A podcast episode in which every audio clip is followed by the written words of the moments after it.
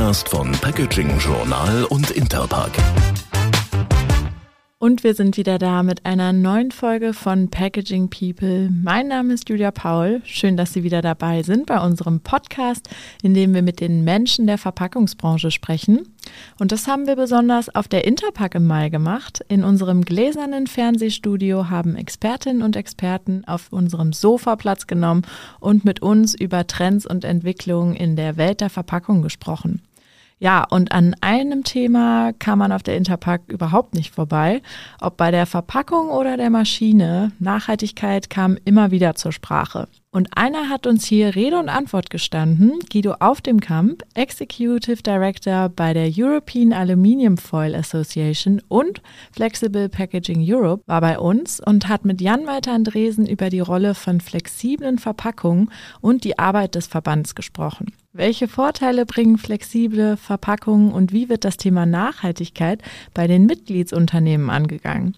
Guido auf dem Camp hat uns einiges zu den Entwicklungen in der Branche in den letzten Jahren erzählt. Zuerst wollte Jan Malte Andresen aber wissen, wie es ist, nach sechs Jahren Pause wieder auf der Interpack zu sein. Ja, es ist toll, wieder die Menschen hier in Düsseldorf äh, willkommen zu heißen. Wir haben ja Gott sei Dank auch unser Büro hier in Düsseldorf, also auch wir können sagen, wir heißen die, die Besucher in Düsseldorf willkommen. Äh, viele unserer Mitglieder sind hier entweder als Aussteller, als Besucher, um sich zu informieren. Äh, neueste Trends zu erleben. Okay, es gibt den einen ganz großen Trends, aber eben auch alles drumherum, was neue Maschinen möglich machen mit eben dem äh, Verpackungsmaterial. Ja. Wir reden Überraschung über flexible Verpackungen jetzt einfach mal. Das ist ja auch das Schöne, es gibt so viele verschiedene Bereiche hier und man kann nicht Experte in jedem Bereich sein. Und deswegen ist es auch toll, dass wir äh, auch mal hier dann ein bisschen was lernen über, über eben gewisse äh, Packmittel, Packstoffe. Man kann sagen, flexible Verpackungen sind sowas wie der, der Evergreen, oder? Der Verpackungen. Ja, zumindest sehr verbreitet und äh, auch überall vorhanden. Ich bin fast sicher, dass jeder von uns, also heute Morgen schon mal in irgendeiner Art und Weise flexible Verpackung genutzt hat. Ich muss kurz überlegen. Ich hatte eine Brötchentüte, Gummibärchen, ne? Ist äh, ja, Gummibärchen, so. aber ne, wer Kaffee getrunken hat, der hat auch schon äh, den Kaffee, die Kaffeebohne oder die, den gemahlenen Kaffee in irgendeiner Art und Weise in flexiblen Verpackung gehabt. Ich hoffe, dass die wenigsten Medikamente nehmen mussten, aber auch die ganzen Blistermaterialien ähm, sind natürlich flexible Verpackungen. Ja. Ähm, Sie sind jetzt, ich meine, Flexible Packaging Europe, das ist dann der Branchenverband sozusagen. Genau. Das heißt, Sie vertreten Mitgliedsunternehmen. Das sind wie viele?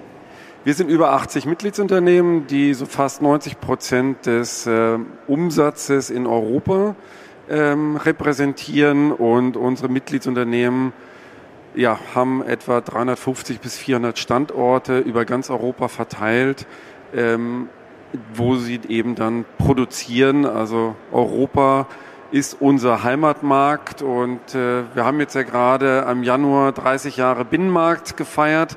Die Älteren von uns äh, können sich noch dran erinnern, wie es vielleicht vorher mal war. so an, ja. äh, nein, das ist so. Genau, ähm, aber äh, für die flexible Verpackung ist tatsächlich äh, der Binnenmarkt, äh, ist der Heimatmarkt, äh, Export ist dann außerhalb Europas für alle. Ja. Und äh, ich meine, wie verbreitet äh, flexible Verpackungen sind, haben Sie gerade schon äh, gesagt. Es gibt, äh, man muss sagen, Sie haben es so schön aufgeschrieben, fast die Hälfte der Fast-Moving Consumer Goods in Europa werden flexibel verpackt. Gleichzeitig aber, und das ist wahrscheinlich dann, verstehe ich so, der Vorteil, ähm, bei einem recht geringen Materialeinsatz. Genau. Ähm, wie Sie schon sagten, die Hälfte aller äh, Fast Consumer Goods, außer äh, der Getränke, werden eben in flexiblen Verpackungen dargereicht und äh, haben, Entschuldigung, ähm, bei nur einem Sechstel des Gewichts, äh, was insgesamt für Primärverpackungen äh, ohne Getränke genutzt wird. Also sehr leicht. Ähm, äh, man sieht es ja auch immer, wenn man es nutzt. Ähm, am Ende, die Verpackung wiegt ja kaum noch was. Ähm, und das ist eben der Riesenvorteil. Man kann es so designen, wie man möchte, äh, mit den unterschiedlichen Materialien, die Performance äh, eben designen wir sagen auch häufig maßgeschneidert, äh, ist jede Verpackung ist maßgeschneidert auf das Füllgut. Es gibt nicht das eine Material für alles, ähm, ja, und eben mit, bei geringstem Materialeinsatz. Ja. Und man kann alles verpacken, man kann auch noch Luft verpacken. Ne? Das ist ja dann, äh, aber ja. da können Sie ja dann nichts für. Wenn, Ge genau, wenn wobei das passiert eher, eher weniger äh, bei den flexiblen Verpackungen, dass ja. man da Luft verpackt. Das ist dann eher die Umverpackung, die dann ein bisschen voluminöser ist. Nun ist natürlich das Thema, das große Thema, was heißt jetzt, es ist seit Jahren das Thema und äh, wir haben auch schon gelernt, es ist eigentlich die dritte Nachhaltigkeitswelle, die wir, die wir gerade erleben in der Branche. Aber Nachhaltigkeit ist natürlich ein Thema. Flexible Verpackungen, da denke ich an Kunststoff, da denke ich an Aluminium, natürlich auch an Papier. Also inwieweit können Sie oder haben Ihre Mittelsunternehmen auf eben diesen Bedarf an mehr Nachhaltigkeit schon reagiert oder müssen es vielleicht noch viel mehr tun? Also grundsätzlich ist jeder Verwender von flexiblen Verpackungen agiert schon nachhaltig, weil, äh, weil er eben okay. so wenig Material einsetzt und je weniger man Material zu Beginn einsetzt, ähm, desto weniger, ähm, desto weniger muss man sich hinterher kümmern, äh, eben in der, im End of Life, äh, in der Abfallwirtschaft.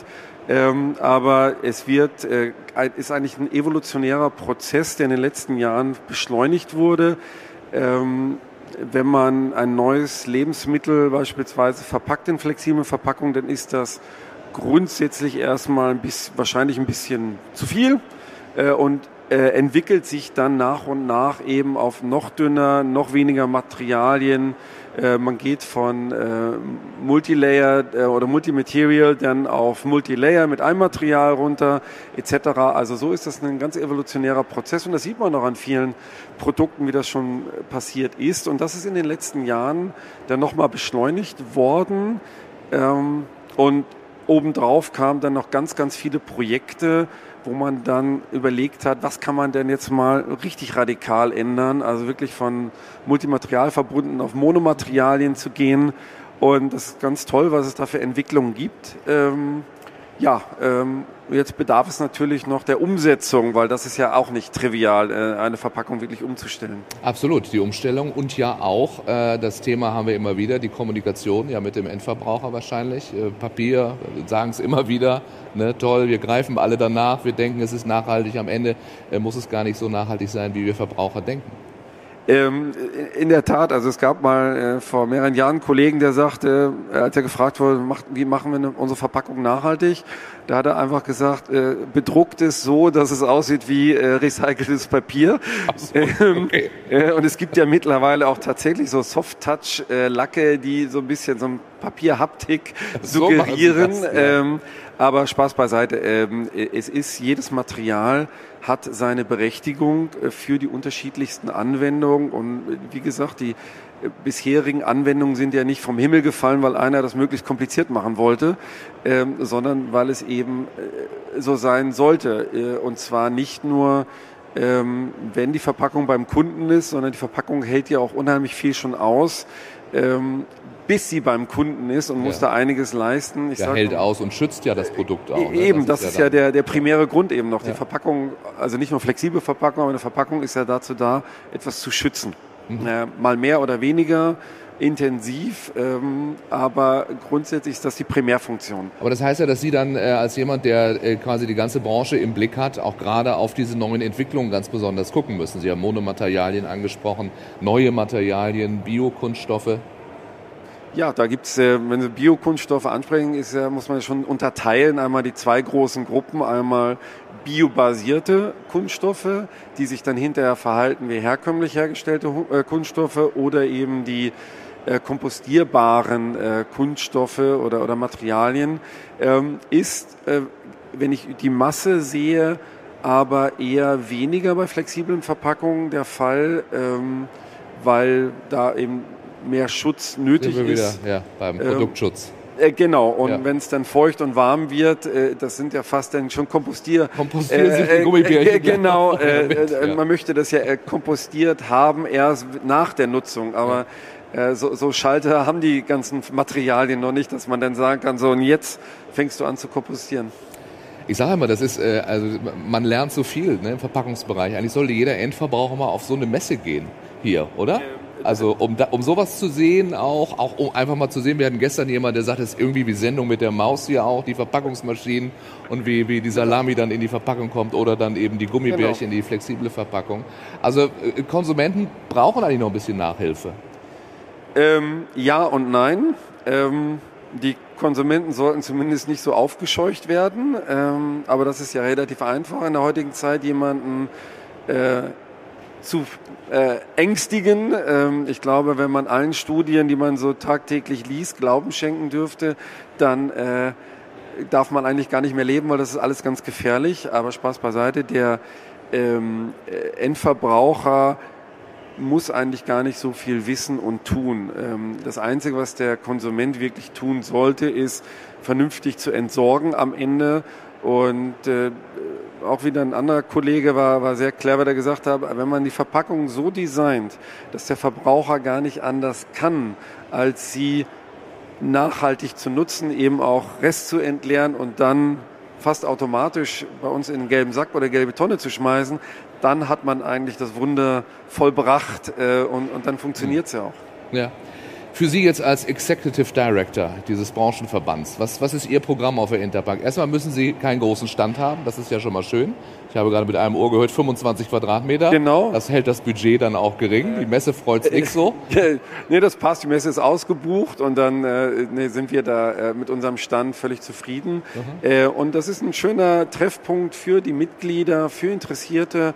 Äh, Besucher, ähm, um sich dort zu treffen. Äh, wir breiten dort Informationen aus, äh, bieten eben die Plattform, darüber zu diskutieren.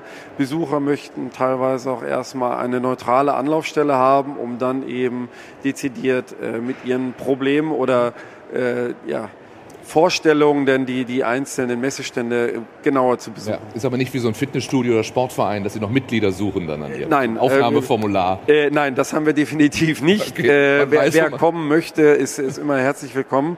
Aber grundsätzlich eben haben wir die Branche schon sehr gut abgedeckt und äh, ja, machen das auch sehr, sehr aktiv zur hoffentlich Freude unserer Mitglieder. Ja, ja wir scherzen hier, ähm, wenn wir über Herausforderungen sprechen und auch die haben Sie natürlich im Blick und wissen das dann so äh, äh, branchenübergreifend.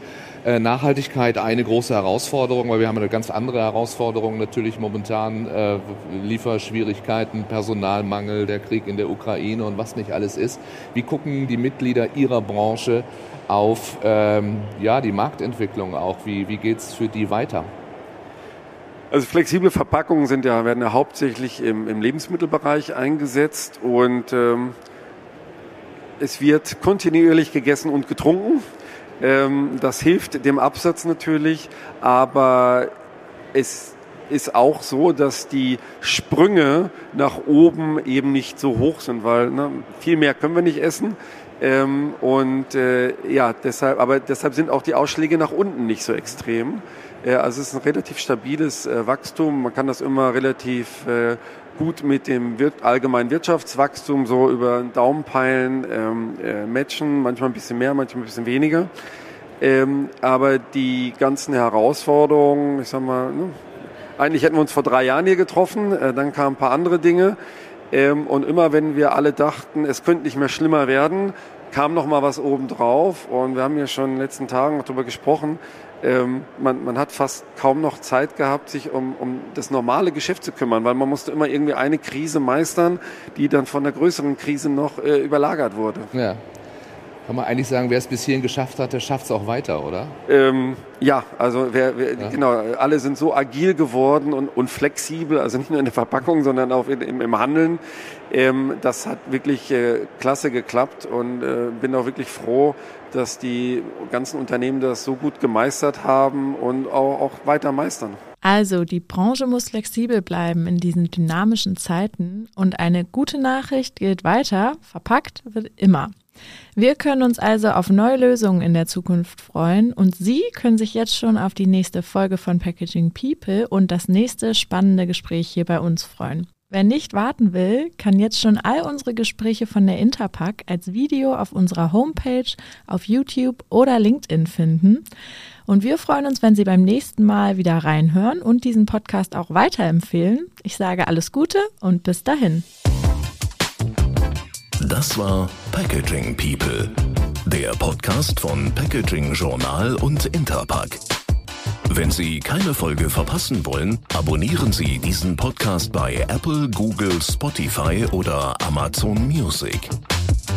Oder besuchen Sie uns auf packagingjournal.de slash podcast.